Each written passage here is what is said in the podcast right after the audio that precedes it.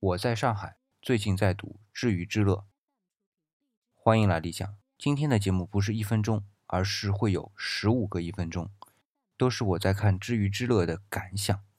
今天呢，就想把前面七章的感想啊，加上序，整合到一起，也作为一个连续的节目，也算是给自己一个回顾吧。当然，《知鱼之乐》绝不是只有这七章，而是有三十章。如果大家在听了我之前的七章的感受后，也觉得对这本书感兴趣，想和我一起思考，也可以在我今后的节目当中多多关注我的“知鱼之乐”系列节目。我还想多说两句关于哲学的思考。这《知鱼之乐》算是一本哲学随笔吧，也和哲学有点关系。最近听到这么一句话，我觉得很有道理，说是数学是物理的先导，而物理是哲学的先导。所以今天的哲学都是基于物理的发现来重新思考我们最原始的问题：我们是谁？我们从哪里来？将去往何方？当物理带给我们更多的维度的认识，相对应的哲学的维度也会不同。那到今天啊，我在读了王东岳先生的这本《知鱼之乐》前七章后呢，更多的是在想一个问题，就是对于宇宙，我们人类的存在，其意义究竟是什么？好了，我也不再多说什么了，我就开始播放我之前的十五段一分钟的录音。欢迎来理想，我在看王东岳先生的《知鱼之乐》这本书的书名和庄子的《秋水篇》里的一篇呢是一样的，可见呢是一本很烧脑的书。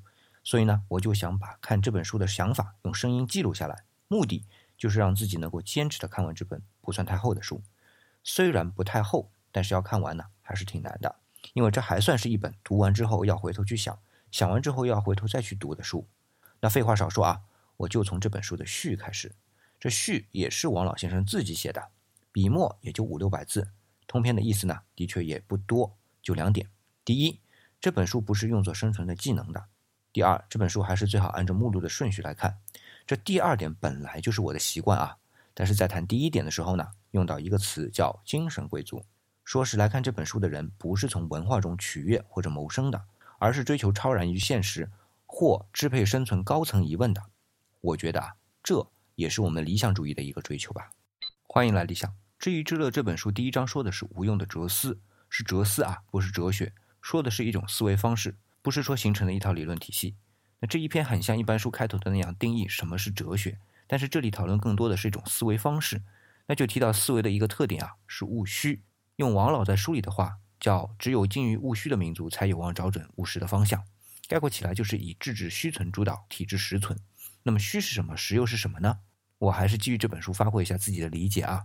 我们说，无论是毕达哥拉斯的数，还是欧几里得的几何，我姑且称它为形啊。这数和形都是存在，虽然是抽象啊，但是在当前的认知水平下是不需要论证的。而这种数和形的背后表达的是一种逻辑，只不过这种逻辑的载体是数和形。那同样在东方有数吗？有，比如说祖冲之的圆周率，有形吗？也有，比如墨子在他的墨镜中有很多几何的论述。那逻辑呢？这个我们下次接着说。欢迎来理想。我们说西方的哲思就是在数和形之后的逻辑，那东方的数和形是否也存在逻辑呢？从广义上是存在的，因为任何的数和形的推演必然少不了逻辑。比如我们知道祖冲之的祖律，它的方法叫割圆法。就是找近似的内接或外切正多边形来计算周长和对角线之间的比例，它的直接结果就是修正了辅的容积，目的是方便生产活动。再来看墨镜各种空间几何的概念，它的结论是表达兼爱非攻，这就是我们东方的有为的逻辑，要反哺现实。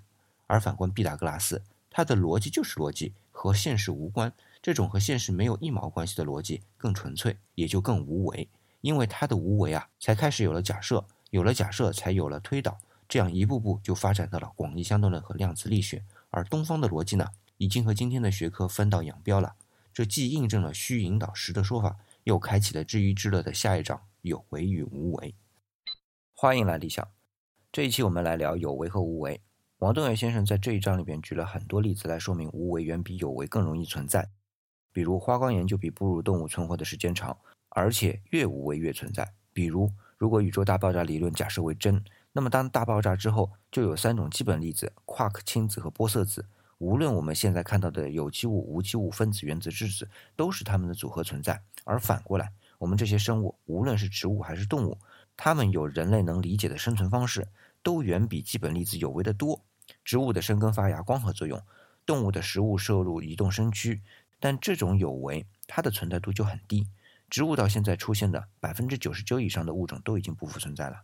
至此，王东岳先生得出一个结论，对我来说是很震撼的。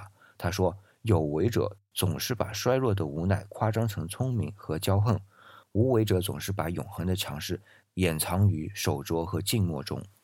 欢迎来理想。上一期说到，越有为，存在度则越低。那么，作为人类，无疑是目前所知的存在中最有为的一类，那么存在度就应该最低。这里就有两个问题：第一，既然无为的存在度如此之高，为什么会不断的出现演化？比如从夸克氢子、玻色子演化出电子、质子、中子，再演化出原子，原子从超级稳定的氢到极不稳定的铀。然后还有有机物到分子再到细胞，存在度不断下降。王东岳先生称为地落代偿。但是这背后的驱动力是什么？第二是自由。作为人类，自由似乎是趋势。人的活动从自然的束缚到统治的束缚，然后慢慢趋向于自由。但越是自由，越说明存在度低，因为不自由已经无法生存了。假设前面的地弱代偿前提是存在的，那么先不管后面的驱动力。那作为人类越来越自由是一种必然，但到什么程度才出现下一个弱的代来代偿自由呢？欢迎来理想，这一期会讨论知鱼之乐的第三章，追求完美的遗憾。在这一章中呢，基本上王东岳先生的观点是，整个世界的发展规律并不是越来越完美，而是越来越不完美。用王东岳先生的词啊，叫残化，貌似感觉不怎么好，但是在意思上呢，是后一代物种只是上一代物种功能上的分化。那么这种功能上的分化啊，我更愿意用弱化这个词来代替惨化。之所以用弱化，只是想不那么带有感情色彩，尽量保持中立的态度。虽然我也知道用弱化这个词远没有能准确地表达出王东岳先生的观点，但是如果越来越不完美是一个趋势，而我们又没有办法去改变它时，说明它是一种必然存在。那既然是必然存在，就无所谓人类是否评价它，所以也无所谓人类的好恶。那么也就没有必要带上人类的感情，那去描述它时啊，就尽量保持中立，这也是一种态度，一种没有态度的态度。欢迎来理想，在至于之乐的第三章追求完美的遗憾中啊，王东岳先生举了许多例子来证明，随着事物的演进，功能不断分化，完美逐渐消失。比如宇宙大爆炸理论，在大爆炸之前，事物是不存在的，因为无论是空间还是时间都不存在，而所有的存在都是以能量形式体现的。这可能是我们现在人类所能想象的最完美的状态。当大爆炸之后呢？除了时间和空间产生之外，物质也产生了。目前知道的最初的三种基本粒子啊，夸克、氢子和玻色子，虽然相对于能量已经不那么完美了，但相对于接下来其他的物质，比如质子和中子，从功能上还是完美的多。同样，我们的学科也是在亚里士多德提出分科之学之前，哲学、数学、美学、文学都是那么的统一完美，而分科之后呢？那只能是原来学说的局部，这就让我想到一句话，叫“合久必分”。那我就不知道“分久必合”是什么时候才可以被论证呢？欢迎来理想。平庸者文案这一章大致聊的是平庸保守才是族群的稳定延续的基调。至于那些突变的变异的个体，如果在人类啊，可能可以说是英雄天才这一类的，则可能导致存在度的再次下降。我在看这一章的时候，脑海里出现的是西西里的美丽传说。想到的是人心里很奇怪的东西。作为一个不寻常的个体，玛丽莲美得不同凡响，整个小镇都为之心跳加快。然而，各种糟糕的事情都降临到她的身上。其原因啊，在我看来，本质上就是她已经超越了小镇里对于美丽的定义。按照平庸者伟岸的论述啊，超越的不寻常的突变的个体一定会被打压，直到最终失去基因的延续。当到了影片结尾处啊，玛丽莲以略显苍老的面容再度出现在人们面前时。那些由小镇的人们施加的排挤，瞬时就消失了。在市场内，老妇对他的善意的微笑，表达的不是人性的从善，而是对于回到平庸者的玛丽莲的接纳。欢迎来理想。虽然说变异突变的个体其存活度可能非常低，因为会被平庸者排挤，但是，一旦因为某种因素使得这种变异突变的基因保留下来，那么原来保守的状态就很可能成为突变基因的牺牲品，而且最终妥协甚至消失。而变异者这时呢，就变成了平庸者，继而开始了排挤新的变异者。这个现象很有趣啊，但是又很能理解，因为自己能够从另类熬成平庸者，付出的代价或者说冒的风险是如此之高，以至于谁都不想放弃如今安稳的地位。你看啊，一个变异者，虽说它拥有变异的基因，但这只是它某一方面的基因突变，而不是全部。而更深层的、不可摒弃的基因就是平庸。原因是什么呢？就是存在。保守平庸是为了存在，变异突变也是为了存在。既然通过突变获得了新的存在，那么能够长期存在的方式就是保守平庸。我们把这个模式套用到商业上，似乎也是完全说得通的。欢迎来理想。人性之根贪繁味这一章谈了三个问题，而最底层的一个就是贪字。我们今天说起贪这个字啊，总是觉得是贬义的，但是经过王东元先生的解读，似乎觉得贪作为人性中最重要的一部分。应该是与生俱来的，它是悟性延伸到了人性而已。我想到的，如果我们把贪归结到不好的那一方，那再来讨论人之初的时候，性本恶就是必然的结果。但贪是能量物化后存在的必然过程。王老举了个例子啊，作为氢原子，质子的贪欲仅限于一个电子，但如果进化到了氦原子，那么贪欲就扩大到了两个。当贪欲继续扩大时，大分子化合物就产生了。然后有机物、细胞、生物就一步步的演进，最终到了人类。所以人类的贪是根深蒂固的。那么这种贪能够戒掉吗？就要看这种演进的推动力是什么。问题是推动力是存在，所以不要把贪看得多么负面，它只是说明我们的生存所需要的条件太多罢了。欢迎来理想，在贪、烦、畏这三层人性的结构中啊，上次我们聊了最底层的贪，然后会引发的逻辑链条就是烦，同时导致畏。所谓烦，就是当你积极进取，去获得更多的生存条件的时候，也就是贪的时候，如果获得了条件，势必就会繁忙；如果获得的条件不够，就会烦神。而同时，在众多的生存条件相互作用下，生存环境就变得不断被刷新更迭。对于这种快速变换的周边，充满了畏惧。这就是王东岳先生所描述的人性的烦和畏的根源。这里我想补充的是，贪是生存条件的获得，是一个大尺度上的普遍现象。那人的贪只是发展到最后的小尺度上不可脱离的属性，而烦和畏呢，只是在人的小尺度下，因为贪的根本属性而必然引发的内在心理状态的反射。所以王东岳先生用“生存焦虑”这个词来描述，而这种焦虑正是因为人类下意识中已经清楚地知晓自己只不过是处于物化末端的反应罢了。欢迎来理想。快乐公式题解这一章从存在的角度审视了一遍快乐，结果发现快乐或者说是幸福，无非是围绕着无聊这一根情绪上下波动的一些值罢了。而且这些值是有正有负的，正值自然就是我们说的快乐幸福，而负值呢，就是和快乐幸福相反面。我是不想再去用类似痛苦或者不幸来给这些负值另外取名字了啊，因为是多余。这些正值和负值的量的总和啊为零。也就是无论有多大的正值，其后面终究会出现多大的负值。我甚至可以这么说：原来就是零，就是无聊。然而通过时间轴上的不同时刻，把无聊给分解成正值和负值。那么这一点是真实的吗？回到存在度的讨论上啊，存在度高的物或者能量，先不说心理啊，就连感知度一词都是用不上的。而相对到了生物的低等阶段，感知度就派上用场了，而存在度就相对人来说高得多。而到了人，才存在多久呢？就已经得用心理来描述感知度了。欢迎来理想。上一期节目聊到，王东岳先生指出，无论人的心理如何愉悦，终究和痛苦相互抵消，从而恒定在无聊上。但同时，王老爷指出啊，这种不可避免的无聊，也不可能催生出虚无主义。道理就在于人们太注重那个快乐公式，都试图从这个快乐公式中悟出些道理，所以才有各种解析、各种解读。无论怎样解析解读，都只有一个目的：如何去获得快乐。这点我也尝试过，这就很有趣啊。